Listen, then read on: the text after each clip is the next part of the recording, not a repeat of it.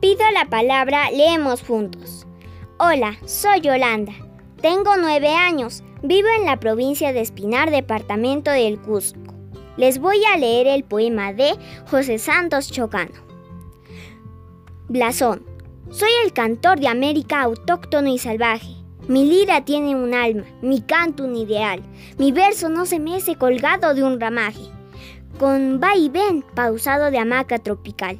Cuando me siento inca, le rindo vasallaje al sol, que me da el cetro de su poder real. Cuando me siento hispano y evoco el coloniaje, parecen mis estrofas trompetas de cristal. Mi fantasía tiene un abolengo moro. Los Andes son de plata, pero el león de oro. Y las dos castas fundo con épico fragor. La sangre es española e incaico es el latido. Y de no ser poeta, quizá yo hubiera sido un blanco aventurero o un indio emperador. Gracias.